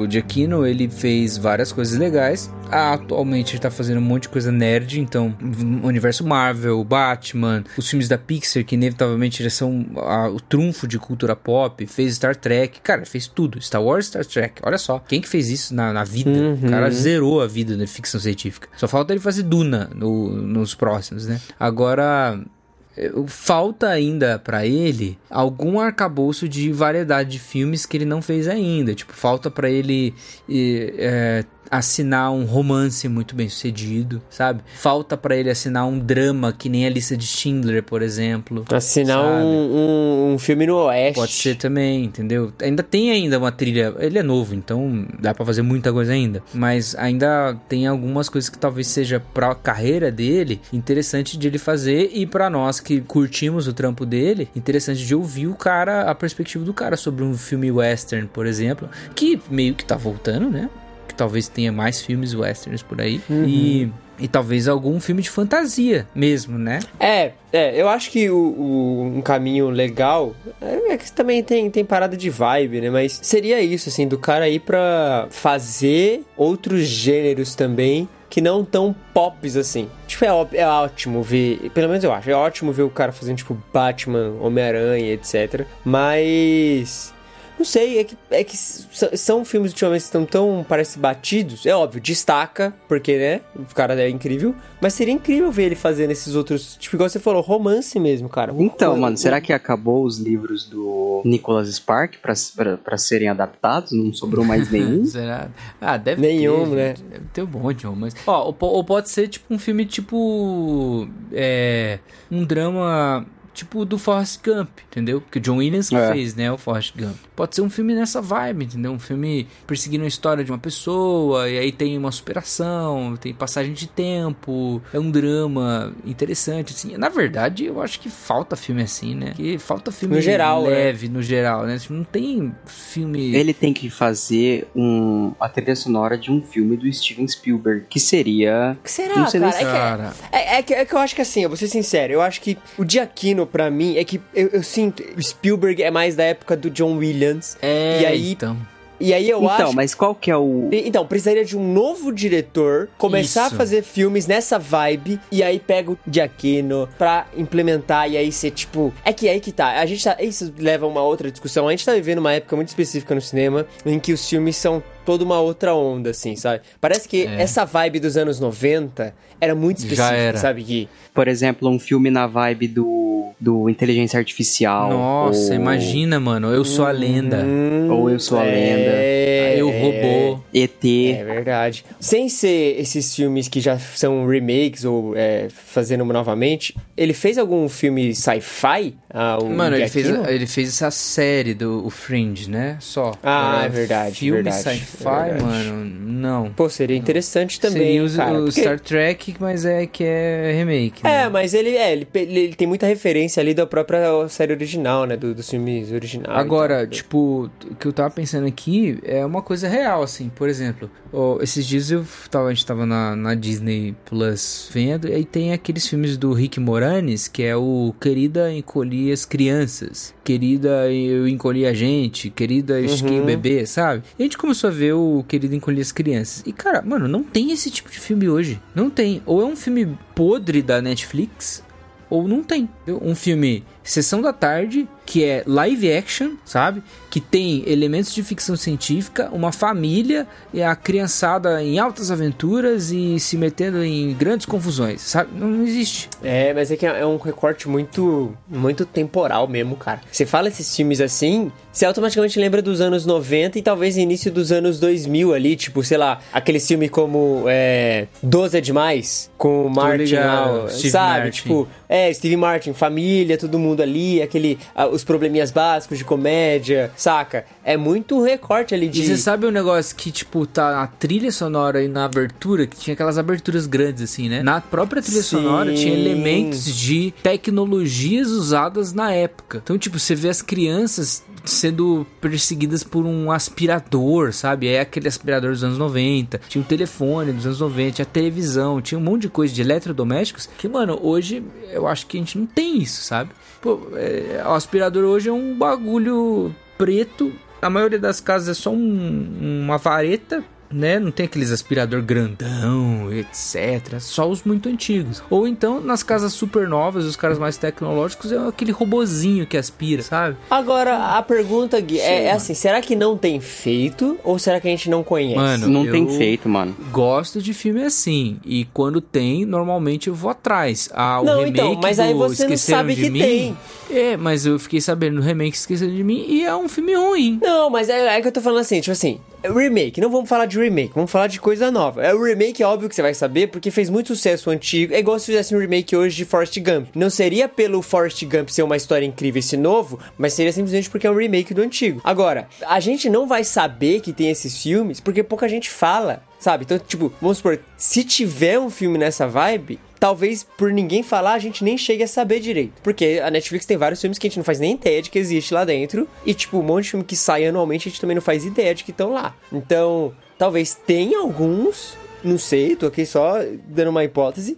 E de que, tipo, pô, ninguém fala sobre eles, a gente meio que não sabe. E aí até pessoas que querem ter filmes assim, meio que também não acabam assistindo, sabe? Que fica porque, mano, agora a gente vive uma outra vibe de cinema, assim. Uma outra vibe mesmo. Uma, que é tipo... o não cinema, porque todo mundo assiste na sua casa. É, é filme, filme streaming e tal, mas eu digo assim, até em protocolo, assim, até. A gente já falou, né? A vibe do, dos filmes de super-herói, beleza, a gente vê uma possível mudança daqui para frente do que pode ser os próximos filmes, mas acho que num geral, assim, cara, os filmes eles estão são diferentes. Pô, não tem tipo, filme de aventura, filme de... mano. Ah, tem os Jumanji lá, mas é remake. Não é aventura, é muita viagem. A aventura é um negócio mais simples, é Goonies, sabe? Tipo, é... Tem Uncharted. Lá, Warriors. é... Eu, é que eu acho que falta diretor novo. Falta Será diretor novo.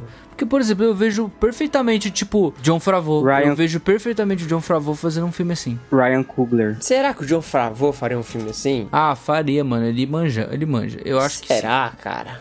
O Taika Waititi super faria, mano. O Taika Waititi, ele faria, ele faria. Ele faria muito, muito. Mas o que falta pra esses caras não é talvez vontade, é, é alguém para bancar, cara. Mano, ele mano, pode bancar por isso que eu defendo a, a indústria dos super-heróis, porque tem tirado muito diretor bom do indie e jogado pro mainstream, e aí o cara ganha notoriedade, mano. É o que aconteceu com o Taika Waititi, por exemplo. Não, mas o que, que adianta o cara ganhar notoriedade se ele não produz uma coisa é, diferente? Ué, Jojo Rabbit é do mesmo cara de Thor Ragnarok. Ah, uh, tá bom, Creed beleza. é do mesmo cara do Pantera Negra. Então, tipo, tá aí mesmo tem surgido boas pessoas, mas tá meio burocrático, assim, você descobrir Eu acho que é quem são. fase de mercado, cara.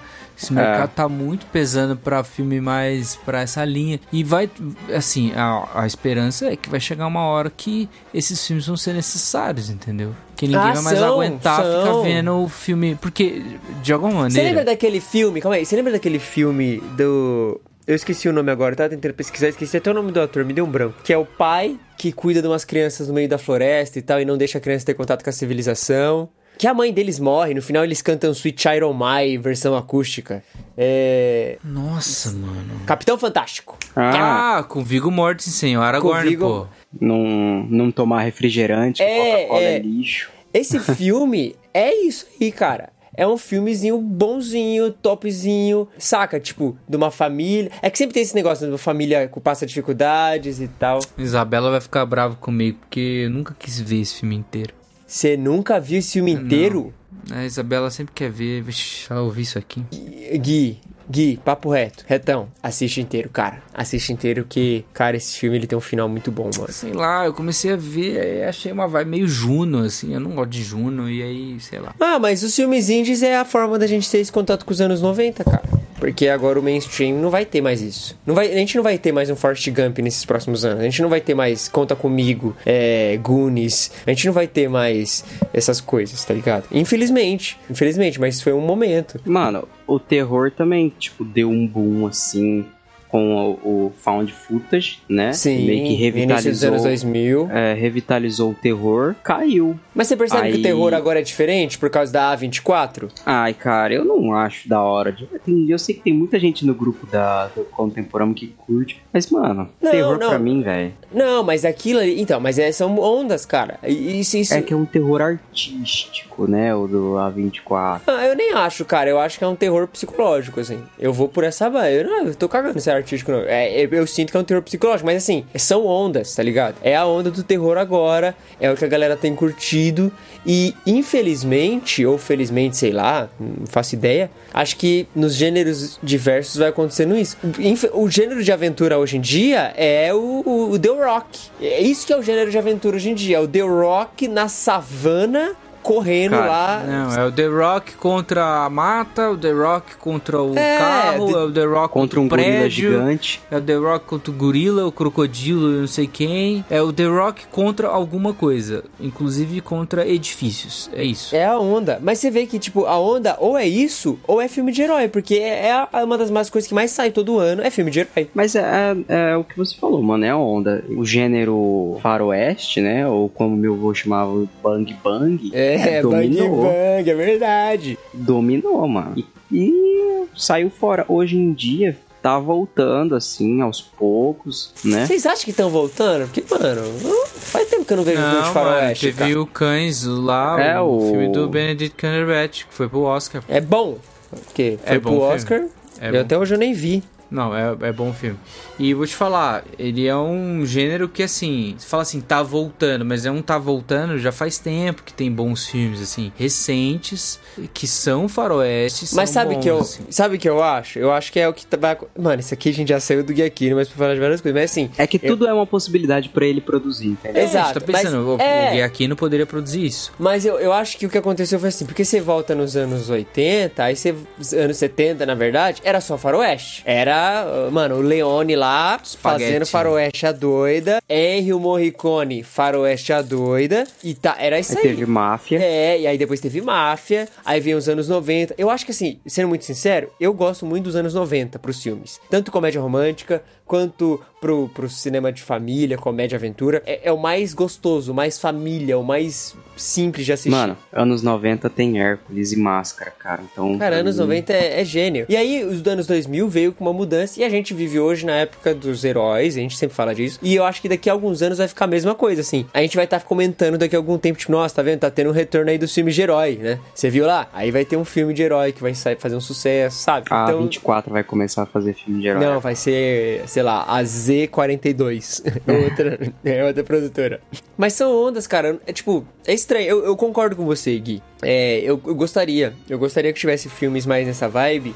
E gostaria que o Gui Aquino tivesse a oportunidade de compor, porque eu acho que ele ia compor trilhas tão marcantes quanto a de Forrest Gump, sabe? Ele ia fazer um trabalho tão incrível quanto foi feito, sei lá, nos filmes, de, por exemplo, De Volta pro Futuro. A gente não tem um De Volta pro Futuro hoje em dia. Saudades de Volta pro Futuro. Seria incrível, mas infelizmente a gente vive num momento em que, sei lá, Ah, e- eu não vejo o- que pode acontecer. Não fala muito, senão vão fazer um. Senão vão fazer um remake do De Volta. E o, o filme do Adam Project? Ah, esse filme é bom. Bonzão, hein? Bonzão. Então, esse filme é legal, cara, e é bem produzido, é legal, é uma aventura, tem coisa engraçada. Eu me senti vendo um filme muito massa, assim, coisa que eu fazia tempo que eu não pegava uma história original, tá bom? E, e era entretido com. Fazia Mas a tempo. trilha é bem ok, né? Não, não lembro de nada da trilha. É, normal, mas você se diverte, tá, tá certo. não, certo. divirte pra caramba. Eu fiquei, mano, eu reassisti com os meus pais depois. O filme é legal pra caramba. Agora, esse é um negócio aqui, cara. O Máscara é o Deadpool dos anos 90, mano. Até os quadrinhos. Não é exatamente quebra de quarta parede, várias paradas assim. É o Deadpool da época. Mas você percebe que agora eu acho que a gente tá vivendo uma época, a consolidação, um momento de consolidação dos artistas pra nova geração. Então, Jim Carrey passou, sabe? Tom Hanks, Spielberg, Williams, todos esses caras passaram, cara. É, e aí agora a gente tá vendo é, o começo de vários, né? Uns ficaram muito velhos e outros cometeram muitos abusos. Exato, E exato. E, é, e, e vacilaram. Os caras foram errados. Mas eu acho que a gente tá vivendo agora esse, esse tempo. Tipo, os caras já deu estão um velhos. tapa num cara no meio de uma- um evento de. É, e se lascou. É, e eu acho que a gente tá vendo exatamente isso, assim. A consolidação de novos artistas pra próxima geração. Então, é muito incerto ainda o que pode acontecer. A questão principal é, que é o seguinte: ou você morre como herói, ou você vive por tempo suficiente pra se tornar um vilão. É isso. É isso. Eu não sei, por exemplo, quem que pode ser um, um, um, um cara pra fazer um próximo filme como Debbie Lloyd? Eu não faço ideia, cara. Eu não sei quem Exato, são os cara. caras de não tem comédia atual. Não velho. tem como. Então, Gui, mas não tem como você prever o nascimento de um Jim Carrey, sabe? O Deb Lloyd seria com o Jonah Hill, novo. Não, não. O Jonah Hill já passou, já tá velho. Tem que ser Ele um cara tá mais velho novo. já, cara. Ah, os caras estavam velho, mano, quando eles fizeram o primeiro Deb Lloyd. Mas compara o Não. velho do Jim Carrey. Oh. Não, Jim Carrey tava com 30 anos, cara. Eu acho que a gente vai ficar, tipo, a gente vai conhecer novos gêneros. Quando o cinema de herói der uma saturada, a gente vai. Não é novos gêneros, mas novas leituras e releituras de algo, sabe? Porque. Sei lá, cara. É o que aconteceu com o Faroeste pra mim. Porque Faroeste era o típico bang bang. Claro, é- era isso. Você colocava uma Sim. família contra a outra, tá feito. E hoje em dia eles dão. Eles focam na pobreza, no conflito interno, no, no conservadorismo das pessoas da época, né? Tipo, eles fazem. Eles pegam aspectos que não eram explorados naquela época. Então vamos ver o É, que, faz eles vão uma fazer. leitura atual das coisas. É. Vocês viram aquele filme, o Norseman, alguma coisa assim, que inclusive a gente tava falando no grupo contemporâneo. É, é o Ethan Hawke, tem só ator bom, mano. Tem, nossa, tem Sim. muito ator bom. E aí, tipo, é um filme, pelo que eu fui atrás, é nórdico, né? Com elementos de, de vikings e tal. pá, mas só que é um terror. Não vi, não. Tipo, é uma fusão de coisas aí, sabe? Tipo, nu- nunca vi um filme de terror nórdico. Vamos ver? Seria Vamos ver incrível, se- aliás. Se, se é da hora ou não, sabe? Eu acho que vai, vai ocorrer isso. Eu acho que o que o Japa falou tem muito sentido, assim. Vão ter experimentações com novos é, horizontes de filme que não foram feitos até agora, pra justamente ver se dá certo, se dá dinheiro e se a galera faz, assim. Agora, não sei, novos atores vão surgir, cara. Eu tenho certeza que daqui a pouco lança uma série de comédia que todo mundo vai estar falando sobre, sabe? E tipo, vai ser uma série que não vai ser remake nenhum. Vai ser uma série original, entendeu? E aí a galera vai, vai Misfits, curtir. mas ninguém deu bola. Mas Misfits é de quando, mano? Você faz 200 anos que você fala de Misfits. Misfits parece 2009. que... É, 2009 é, É, então, longe, mano. 2009 é longe, mano. Mas acabou em 2013. Não tá tão Que longe. também é longe, gente. São 10 anos. A gente não tá mais tão novo, não, cara. Uma série de 10 anos já. Não, Já foi, não é tão acabou. fácil você deixar passar. assim. Não, não é tão fácil, mas assim, o que a gente tá falando é de alguém que vai subverter o gênero em si, vai fazer algo que não foi ó, feito ainda. Stranger Things, mano. Stranger Things é uma Nossa, série é. Original. Seria massa, seria muito da hora. Se não demorasse 10 anos para lançar outra temporada. Stranger Things iniciou um movimento que já estava sendo iniciado de diversas formas, mas pra mim ele consolidou um momento que foi essa recapitulação dos anos 80 e anos 90 muito grande na nossa cultura, assim. Eu lembro até hoje quando a gente foi que 2014, primeira temporada, 2015. 2016. Foi 2016, cara. Nossa. É, então, mas tipo, a partir dali começou uma grande onda maluca de olhar pra trás e ficar trazendo as coisas, sabe? Porque viu que, nossa, dá dinheiro fazer uma vibe oitentista e blá blá blá. Então, tipo, pra mim, Stranger Things não foi nem, tipo, pegar o gênero e fazer algo diferente do gênero, mas foi criar uma moda. Beleza, isso é válido também. Mas quando eu falo, tipo, igual o Gui falou também, de pegar uma série de comédia, vai surgir uma série de comédia nova e vai fazer algo que ninguém fez, é pra mim é tipo The Office, tá ligado? É fazer igual The Office fez. É ninguém tá fazendo isso. Ninguém faz isso. E vamos fazer isso. Saca? Vamos colocar a mão na massa. Mas parece que hoje em dia, por causa do streaming, por causa da velocidade que as coisas são, talvez ninguém dê o tempo para que mature a ideia.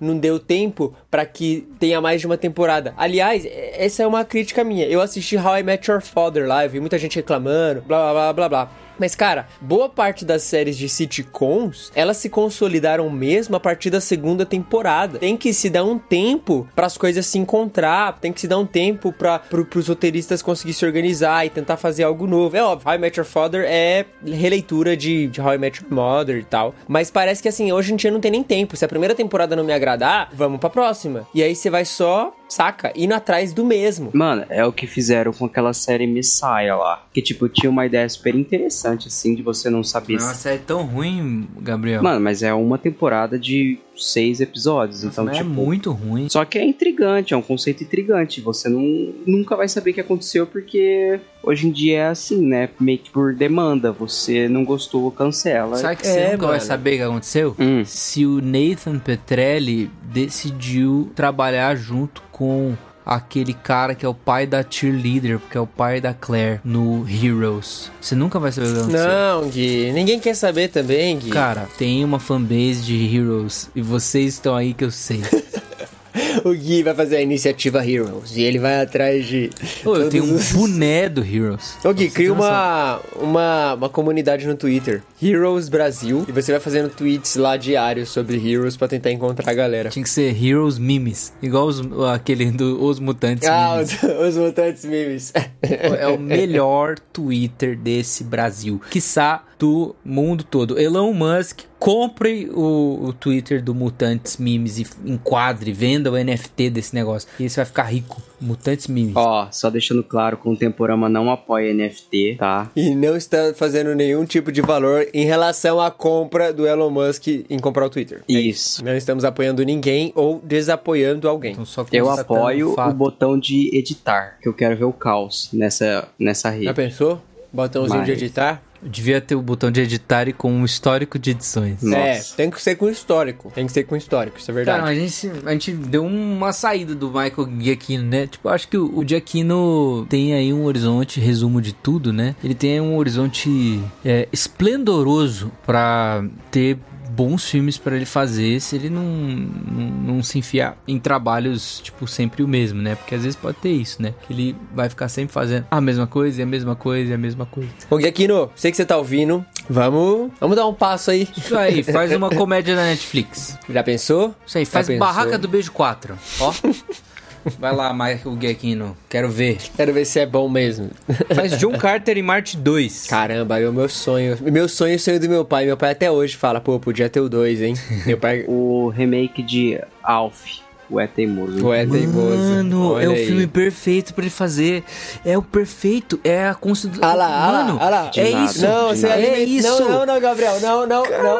Você tá, você tá alimentando é outra, outra maluquice Mano, do Gui. John Williams fez ET. Mano. Michael Giacchino faz Alf. o É Exatamente. Não, gente, mas a gente tava... Exatamente Não, isso. a gente acabou de falar pra não ficar fazendo remake, cara. Não, mas não Vamos- interessa. É o Alf ou é o teimoso? Alf. Não. É uma cara. sitcom com um alienígena. Não, não. E não vai quem bombar. vai dublar o Alf é- tem que ser o Guilherme Briggs, que é o herdeiro do Orlando Drummond. Exato. Fechou, já temos aí é, elenco, dublador, tudo isso. Tudo pronto, Compositor. Compositor. E quem vai dirigir é o Taika Waititi. Pronto, acabou. Fechou. Filme perfeito.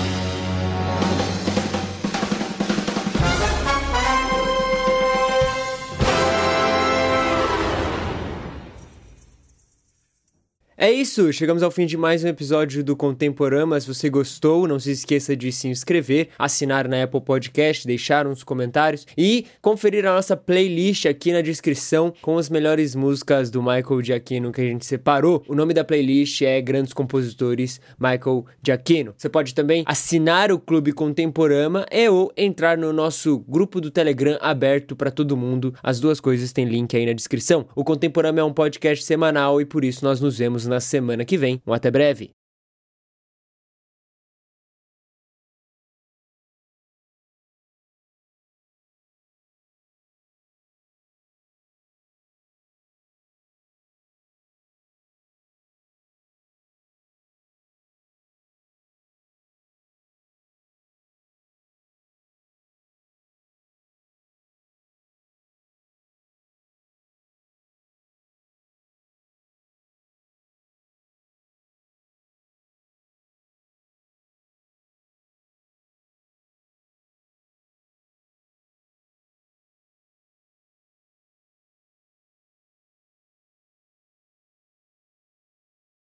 Oh, agora eu- vou indicar um, um compositor pra vocês aí, que eu não sei a que ponto vocês estão interessados no trabalho do cara, mas é o John Powell, que fez Shrek, é, Era do Gelo, Como Treinar Seu Dragão. Mano, Happy Cara, é- Feet. mano, eu tenho até música, assim, dele que eu quero que toque no meu casamento, velho. Ô, louco. Ele fez solo do Star Wars. Vou Ele vai falar você. isso, daí vai vir, assim, depois do episódio, a, no Instagram dele, vai lá, ai, eu também, ai, eu, eu gosto muito dessa, eu também quero. que toque no Adoro meu John casamento." Powell. Ó, vou mandar pra vocês a do, É a do verde Era do que ele manda. Linda, linda. É, linda. o cara fica só esperando pra encontrar outra fã. Isso tem Esse nome, cara é esperto. isso tem nome, se chama Defrauda Wilson. Mano, É vocês não vão aí. ficar pondo isso no episódio, né? Tem gente que não entende que é zoeira. Fralda Wilson. Aliás, de onde tiraram isso, mano? A, mi- a Não, ninguém lá tirou mandou de no- nada, é, ninguém cara. tirou de nada. O conceito da É, zoeira a- é que ela aparece. Simplesmente É, assim. você falou e um dia apareceu, cara, na sua fala. Nossa, mano, que Ô, eu pecado. acho. Só, só- a gente não vai. Pra mim já acabou o episódio, tá? Eu não tenho mais nada pra falar do que aquilo. Mas assim, eu acho que o próximo, pra gente fugir um pouco, tipo, do cinema mais atual, eu tava pensando. Mano, Eu eu pensei acho que nele seria também. incrível Não, se a gente massa. falasse. Não, eu tenho bastante coisa pra falar. Porque várias músicas que eu compus foram baseadas É, nele. Ah, olha aí, é verdade. É, total. Olha aí. Olha aí. A gente desenvolve outras séries que a gente quer fazer, né?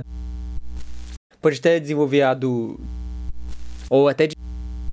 Seria legal a gente falar sobre ficção científica, porque tem uma série do James Cameron sobre ficção científica que ele fica entrevistando vários diretores de ficção científica. É muito legal. Tem entrevista dele com o Spielberg, com o Ridley Scott. Mano, é bem massa. bem olha massa aí, mesmo. olha aí. É, vamos, eu vou dar uma assistida então pra gente falar um pouco também. Tem na Amazon, eu acho que é na Amazon que tem essa. É James Cameron Science Fiction, alguma coisa assim. Só que é dublado, não tem legenda. Mas é bom. Ah, tá bom. Então é isso. Massa, massa, massa. Eu vou parar de gravar Beleza? aqui, tá, galera? Vou parar também.